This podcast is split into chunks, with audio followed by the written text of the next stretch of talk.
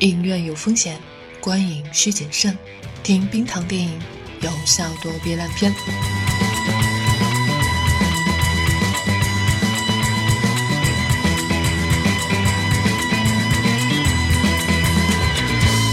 你好，这里是院线观影指南。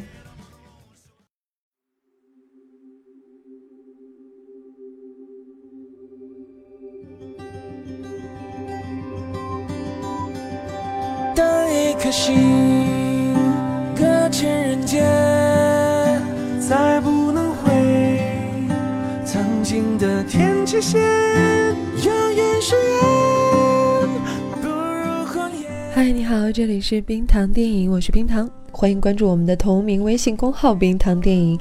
一出好戏是黄渤的导演处女作，演员转行导演的例子越来越多，但作品拿得出手的不多。现在可以加上一个黄渤了。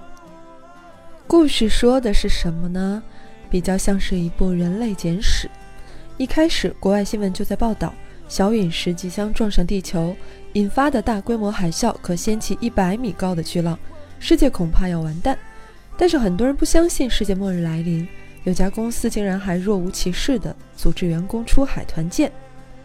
就在他们坐着小船儿唱着歌，happy 的不行的时候，浪来了，连人带船把他们抛到一个与世隔绝的荒岛上。电影前十五分钟你以为是灾难片，电影第十五分钟你又以为是个荒野求生的综艺大电影。毕竟阵容包括黄渤、张艺兴、王迅。再往下看，你就不得不正襟危坐，思考一个问题：黄渤这回到底拍的是什么？首先是将文明清零，重新推演了一遍人类社会的发展进程。摘野果充饥是采集社会，结网捕鱼是渔猎社会，然后贸易兴起，以物易物，到发行货币，乃至分裂成不同的国家。荒诞吗？短短几天前，他们还是一个公司里的同事、保安和老总，而在新的环境下，原有身份通通洗牌，重新分配社会财富。然后就形成了岛上的三巨头：小王、张总和马进。小王是带队的导游兼司机，退伍军人，当过动物饲养员，野外生存能力强。因为这些，他被推举为岛上的第一个领袖。他依靠武力建立起岛上的第一个朝代，核心理念是活下去，大家一起劳动，一起吃饭，类似原始部落的公有制。但也有问题，每个人干的活儿不一样。那分配的时候谁说了算呢？小王说了算。就这样，导游小王成了山大王，有了压寨夫人，而他的核心班子却从来不劳动。你有意见？有意见打到你服为止。大家这才发现情况不对劲儿。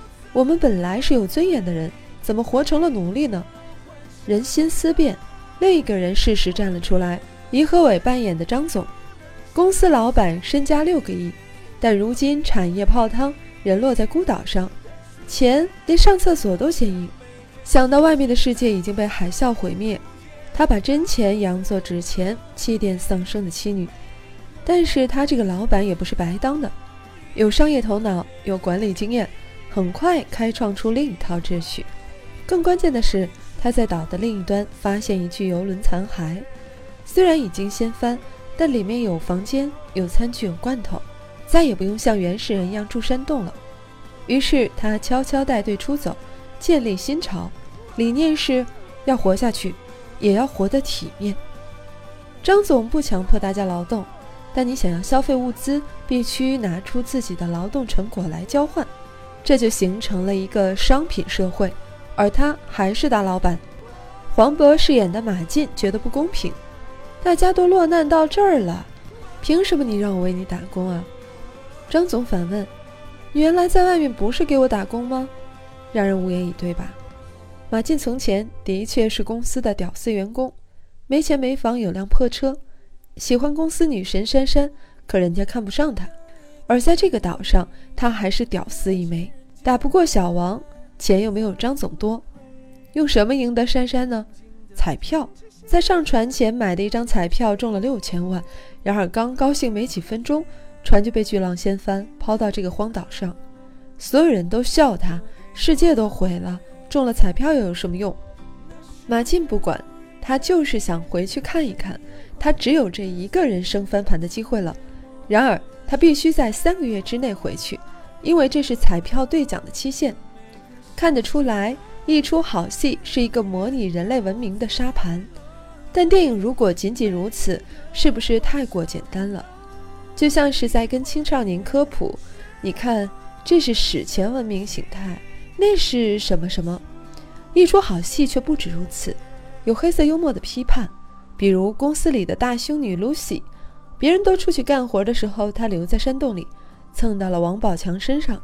电影里在这里说了一句可能冒犯到某些女权主义者的话。物化女性只是男人的问题吗？女人就没有想过以自己的性资源去换取点什么吗？不管你愿不愿意看到，这样的现象从古至今都没有断绝过。要不然霸道总裁剧怎么总是那么火？再比如片中的史教授，一开始言之凿凿地表示这颗陨石并不碍事儿，只是太空送给地球的一个小外卖。等到洪水淹没了众人的头顶，他才改口说。外国学者说的对呀，而此后岛上每一次政权更迭，他都能够出口成章，为新统治者提供合法性解释。这是在讽刺官方豢养的文人，也就是我们所说的专家。你会发现，黄渤不是想叙述什么遥远而抽象的人类历史进程，他最关心的还是我们身边的现实。不信吗？电影里有太多不能深究的细节了。岛上那条船因为已经被掀翻，所以里面整个是颠倒的。天花板在脚底，桌子在头顶。最后，他们只有烧掉这个颠倒的世界，才能迎来真实的世界。这让你想到了什么吗？小王当过动物饲养员，所以他的理论是：人和猴子、狗熊一样，是可以驯服的。挨过打，挨过饿，自然就会听话了。马进出逃被抓回来。被要求比别人抓更多的鱼，小王对马进说：“因为别人是劳动，你是劳动改造。”这又让你想到了什么？到了张总那一边，大家可以自由劳动、自由贸易了，还用船上仅有的两副扑克充当货币。可后来发现不对呀！可后来发现不对呀！两副扑克牌怎么会出现四张红桃 A 呢？你猜对了，张总一直在超发货币。他只需要不断把新的扑克掏出来，就可以坐享其成，洗劫你的财富于无形。这又让你想到了什么呢？孤岛的关键词是生存与逃离，而这样的关键词并不只属于孤岛。有人说，一出好戏的孤岛物资太充足，没有求生的挑战性。很简单，电影讨论的并不是人与自然，而是人与人。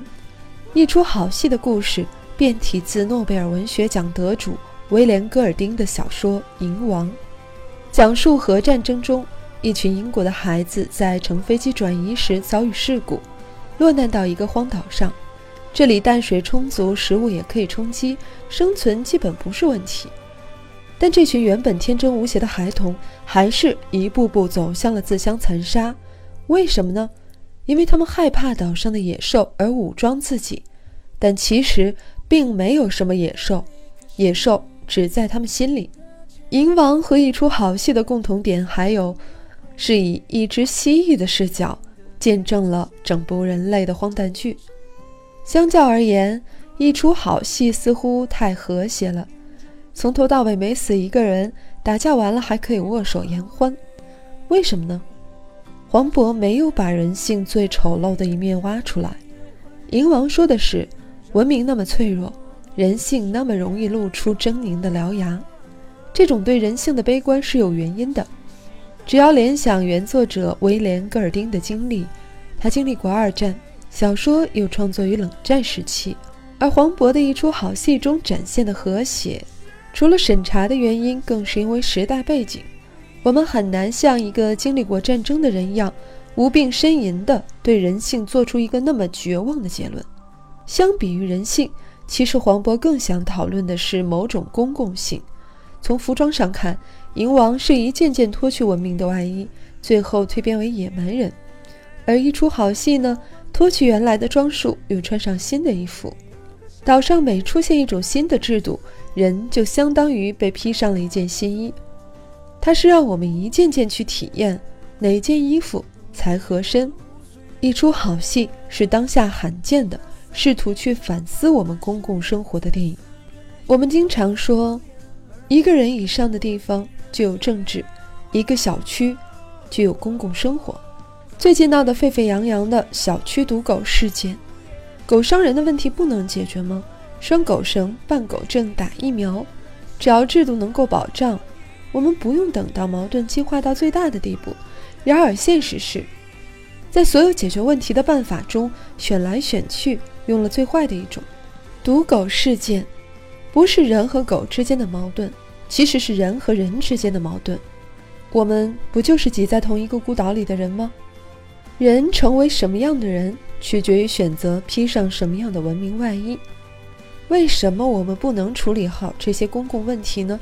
为什么人和人之间总是互相倾轧？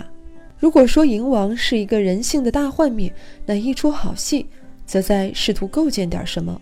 二零一三年，黄渤在接受柴静的采访时，在访谈中说了这样一段话：自己还不是一个真正的喜剧演员。问其原因，除了自身以外，还有就是没有好的作品。一出好戏从二零一零年就有剧本，现在的这一部就代表着他所理解的好作品。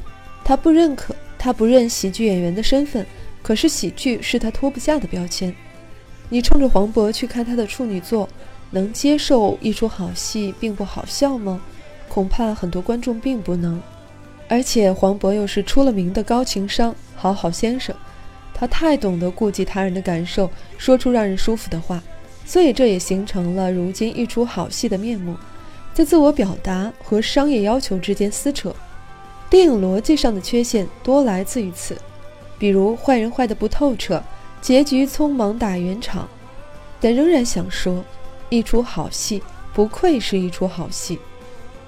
在豆瓣短评的首页，几乎所有人都打出了四星，三星的完成度，五星的创作态度，综合是四星。是的，创作态度很重要，因为只有这样，我们才能期待未来中国出现四星的一出好戏，五星的一出好戏。这是一个屎可以冻成冰淇淋的时代，但不要忘记，冰淇淋迟早是会化的。很可能还在一夜之间。昨天《爱情公寓》的票房是一出好戏的两倍，再看今天呢，已经被一出好戏反超了。单日票房一出好戏已经超过了《爱情公寓》，所以说一出好戏的预言离我们并不遥远，而且也正在发生着。没有人是孤岛，我们也不应该活在孤岛上。你选择吃什么样的东西，你选择穿戴什么样的衣冠，你就成为什么样的人。我们成为了什么样的人，最后就可以连成一片什么样的大陆。以上文案呢，改编自 Sir 电影《一出好戏在装什么》，感谢读 Sir 的授权。今天的节目就到这里，我们下期再见，拜拜。